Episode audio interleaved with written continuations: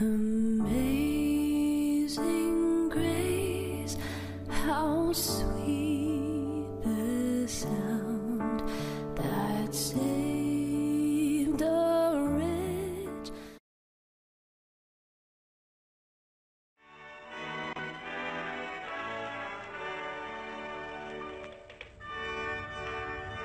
Olá, amigo, bom dia.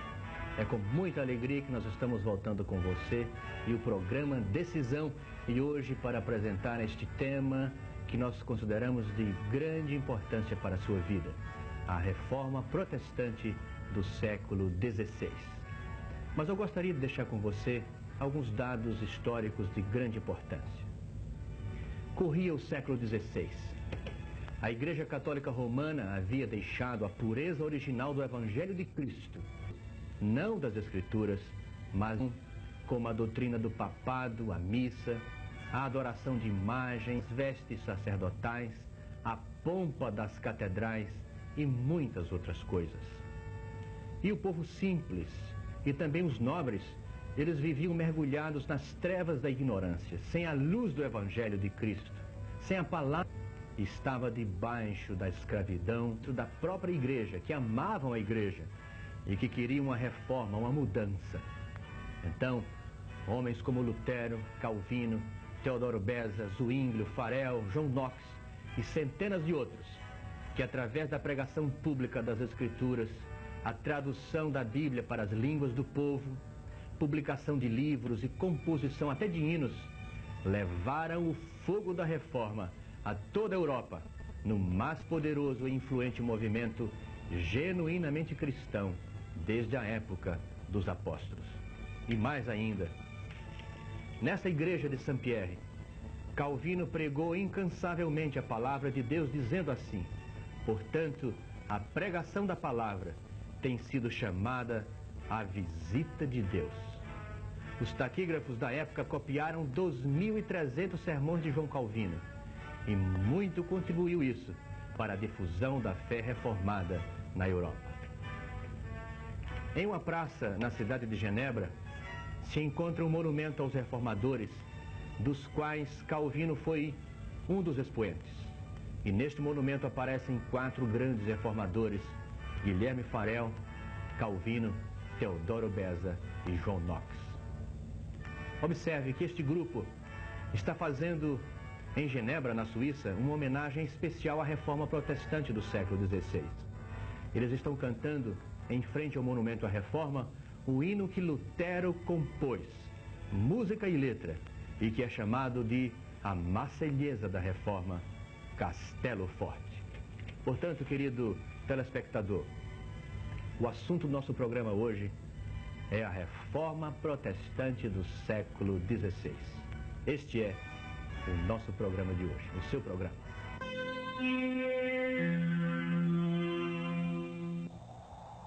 Esta é a constituição mais antiga do universo. Há mais de 5 mil anos, suas leis têm regido a vida de milhares e milhares de pessoas. Seus mandamentos são a base de todas as leis humanas. Bíblia Sagrada, um livro escrito por Deus para todos os homens da Terra. Leia a Bíblia, a carta magna da humanidade. E na sequência do nosso programa, estamos aqui com o pastor Augusto Nicodemos para conversarmos sobre este tema de tão que é a reforma protestante do século XVI. Pastor, no próximo dia 31, terça-feira próxima, o mundo evangélico estará comemorando mais uma vez a reforma protestante do século XVI. Na verdade, o que foi a reforma protestante do século XVI? Havia homens dentro da Igreja Católica, homens que amavam a Igreja Católica e que estavam insatisfeitos com certas práticas e certas doutrinas que foram se acumulando através dos anos no arcabouço teológico eh, da teologia romana.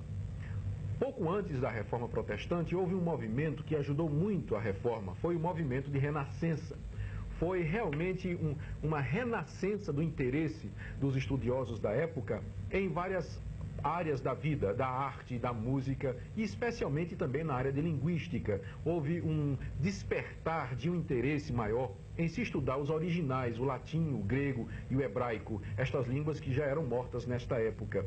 Por exemplo, Erasmo de Roterdã, que era um homem muito erudito, um dos humanistas daquela época, ele publicou o seu Novo Testamento em grego em 1516 e este, esta publicação serviu como base para muitas das traduções que foram feitas pelos reformadores para colocar a Bíblia na língua do povo, na língua da época.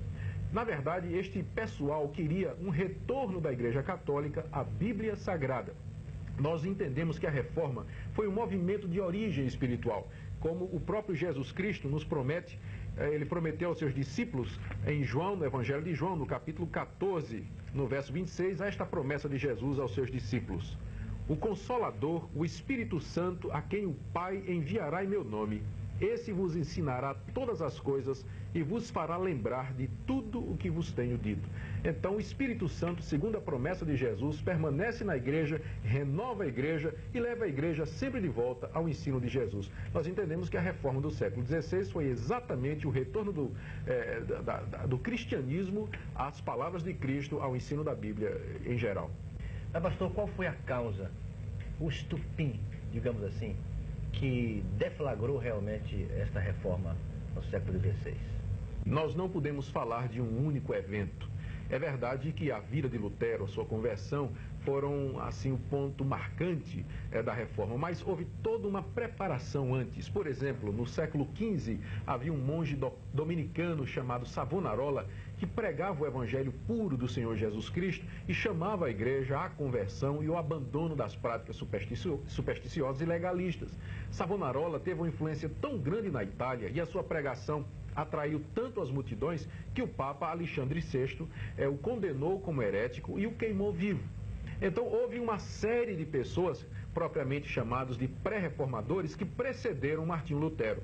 Mas Martinho Lutero, na verdade, foi o ponto é, máximo da reforma. Ele era um monge agostiniano e se revoltou especialmente contra um decreto do Papa Leão X que queria vender indulgências ou perdão dos pecados aos mortos e mandou, inclusive, homens como o tesoureiro chamado Tetzel vender estes indultos, estes perdões papais por toda a Europa, com o objetivo de arrecadar dinheiro para construir a famosa Basílica de São Pedro.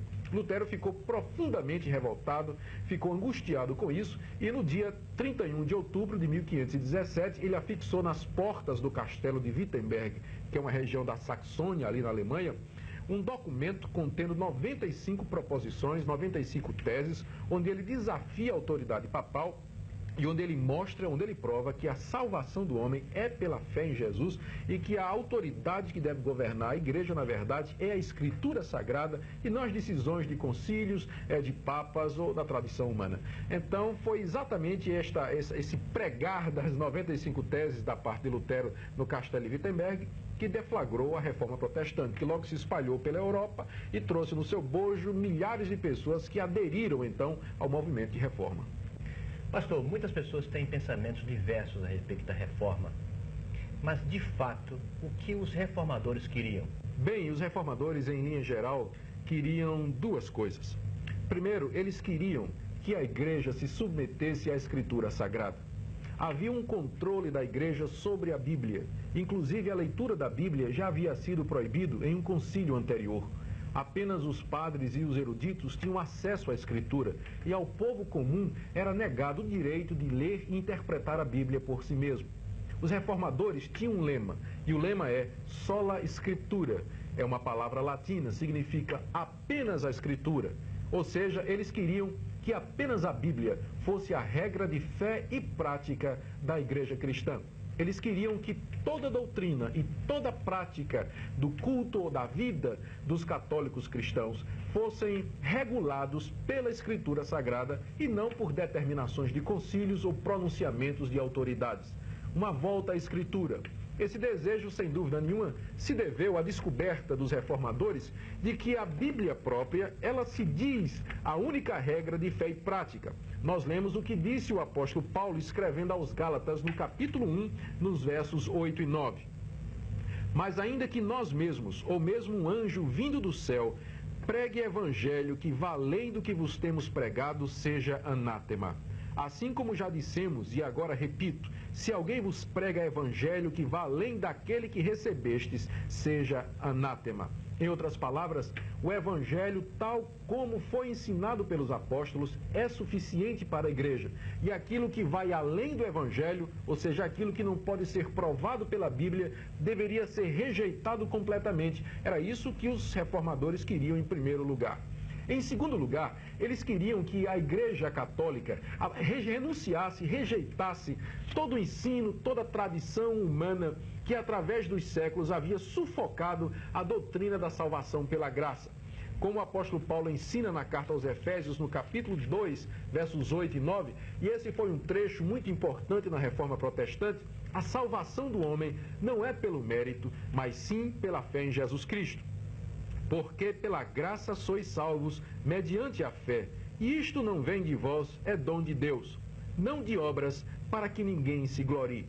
Entretanto, na prática, a Igreja Católica havia adicionado tantos costumes e tantas tradições que praticamente a salvação tornou-se pelas obras. Eu quero ler aqui uma lista de algumas introduções teológicas feitas pela Igreja Católica, que consta aqui deste livro que o programa já anunciou, Catolicismo Romano.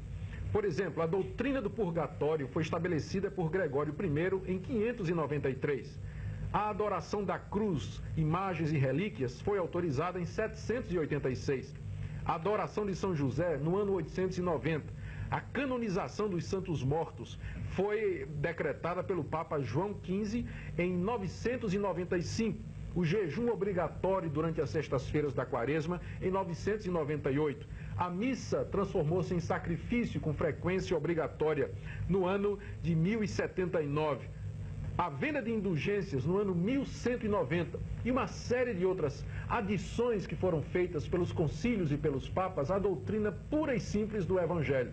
Foi contra esse tipo de coisa que os reformadores se levantavam. Eles queriam uma doutrina pura e bíblica dentro da igreja e queriam rejeitar completamente todas aquelas tradições que não faziam parte do Evangelho de Jesus. Era isso, em linhas gerais, Manuel, o que os reformadores queriam.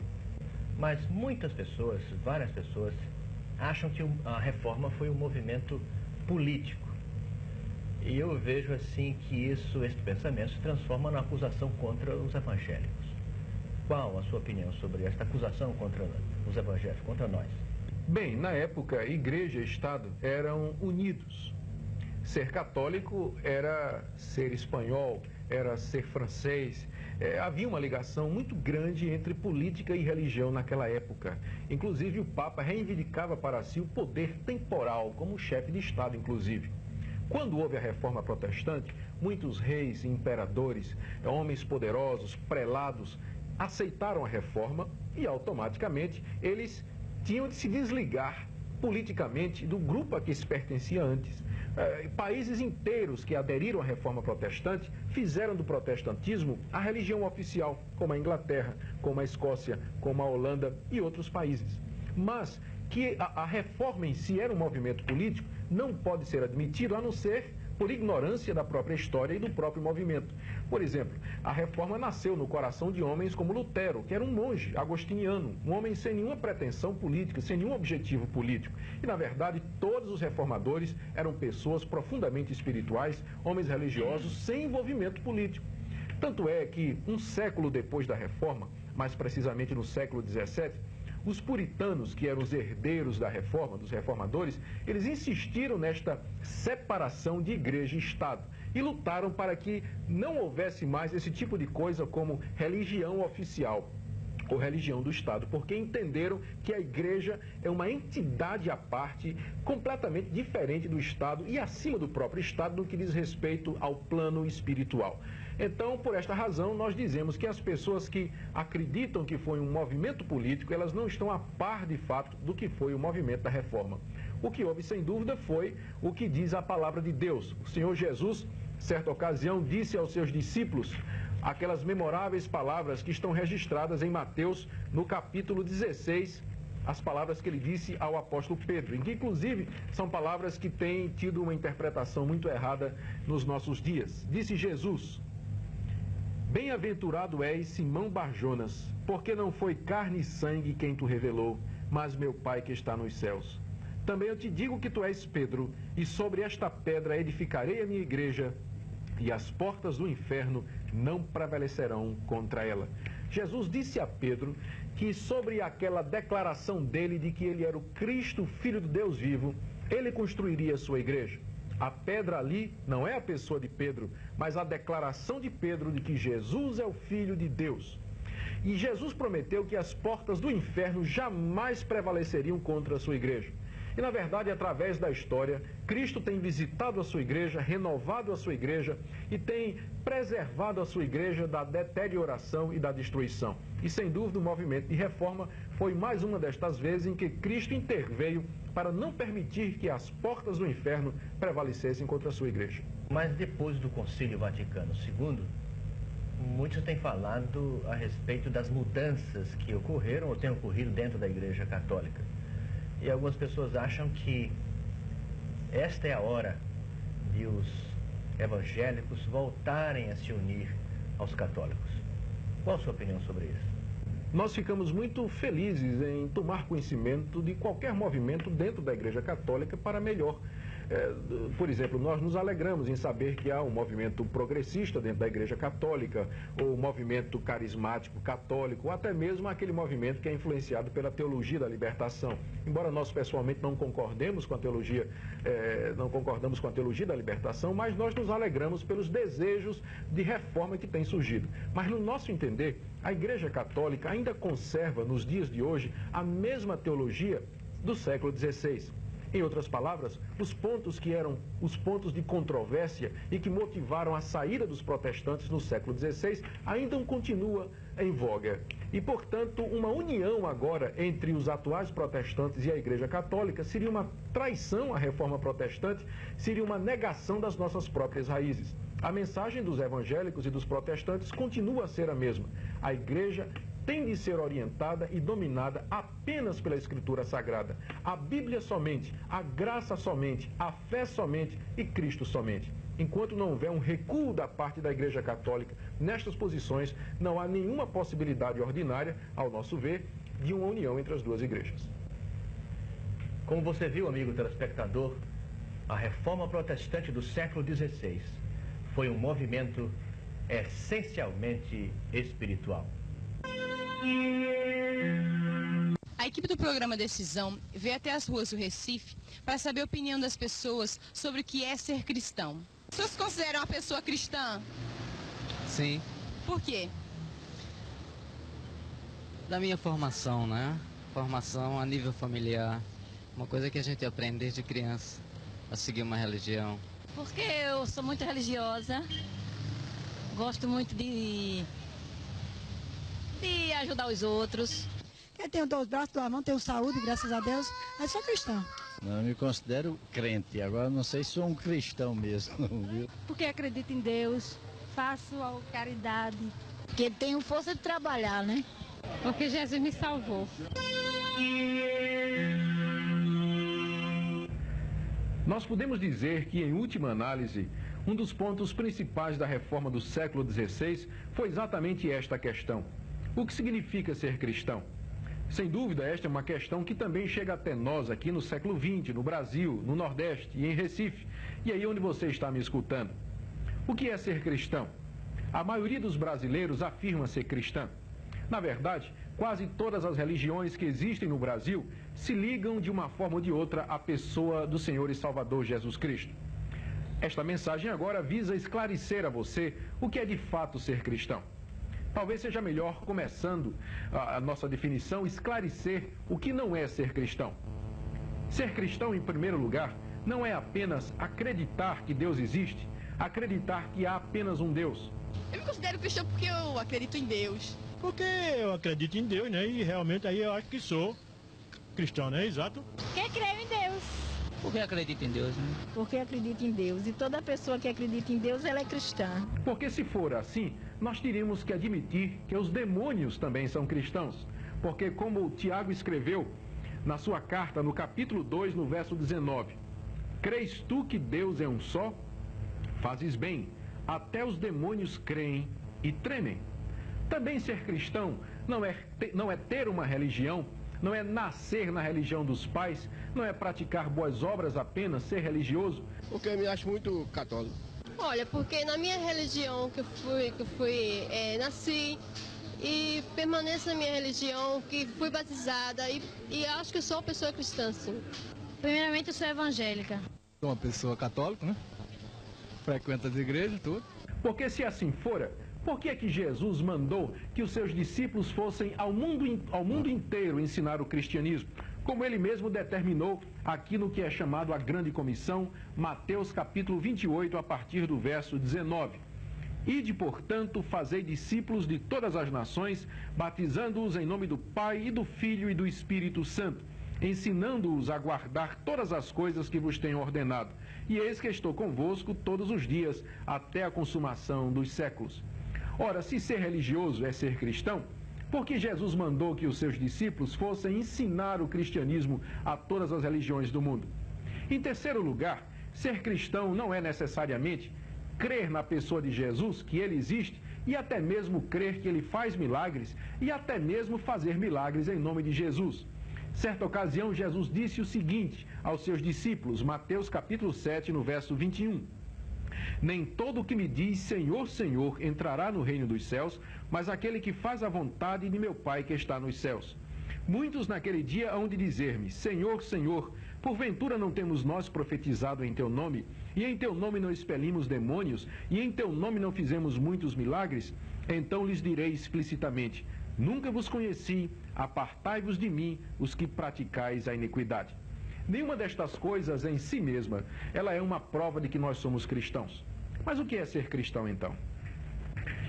Ser cristão é seguir a Jesus. É seguir aquilo que Jesus Cristo ensinou. Mas mais do que isso, ser cristão é crer em Jesus. Jesus reivindicou ser divino. Ele mesmo disse em João capítulo 10, verso 30: Eu e o Pai somos um. E os judeus da sua época entenderam perfeitamente que quando Jesus dizia que ele era filho de Deus, ele estava se fazendo igual a Deus, como está escrito aqui em João capítulo 5, no verso 18. Os judeus procuravam matar a Jesus não somente porque ele violava o sábado, mas dizia que Deus era seu pai, fazendo-se igual a Deus. Ser um discípulo de Jesus, ser cristão, é crer que Jesus é muito mais que um homem, é o Filho de Deus, o próprio Deus encarnado, feito gente. Jesus também reivindicou ser o único salvador e mediador entre Deus e os homens. Como ele, como ele mesmo falou no Evangelho de João, no capítulo 14, no verso 6. Eu sou o caminho e a verdade e a vida. Ninguém vem ao Pai senão por mim. Ser cristão é confiar apenas em Jesus Cristo para a salvação da sua alma. Jesus também disse que aquele que desejasse segui-lo deveria renunciar a si próprio, a tudo quanto tinha, tomar a cruz e ir após ele, como está aqui no Evangelho de Mateus, capítulo 16, verso 24. Então disse Jesus a seus discípulos: Se alguém quer vir após mim, a si mesmo se negue, tome a sua cruz e siga-me. Ser cristão é negar-se a si próprio, negar ao pecado e seguir a Jesus nos caminhos que ele mandar. Isso é que é ser cristão de verdade. Milhares de pessoas no Brasil reivindicam ser cristãs. Mas será que uma pessoa se torna cristã simplesmente porque nasceu numa religião que traz o nome do cristianismo? Será que uma pessoa se torna cristã apenas porque porta um crucifixo no pescoço? Será que uma pessoa é cristã apenas porque vai para a igreja durante algumas ocasiões especiais durante o ano? Porque os seus pais são cristãos? Não, não. Segundo a Bíblia Sagrada, o cristão é aquele que segue a Jesus é aquele que reconhece que é um pecador e vê em Jesus Cristo o seu único e suficiente Salvador. O Brasil e o Nordeste precisam de um cristianismo verdadeiro. Precisa voltar àquele ensino da reforma do século XVI. Precisa voltar ao ensino da Escritura. Arrependamos-nos dos nossos pecados. Deixemos de lado toda a tradição humana. Deixemos de lado tudo aquilo que ofusca a Escritura Sagrada e sepulta a doutrina da salvação pela graça. Confiemos apenas em Jesus, o único e suficiente Salvador. Isso é cristianismo. É o cristianismo que o Brasil precisa. Amazing grace, how sweet.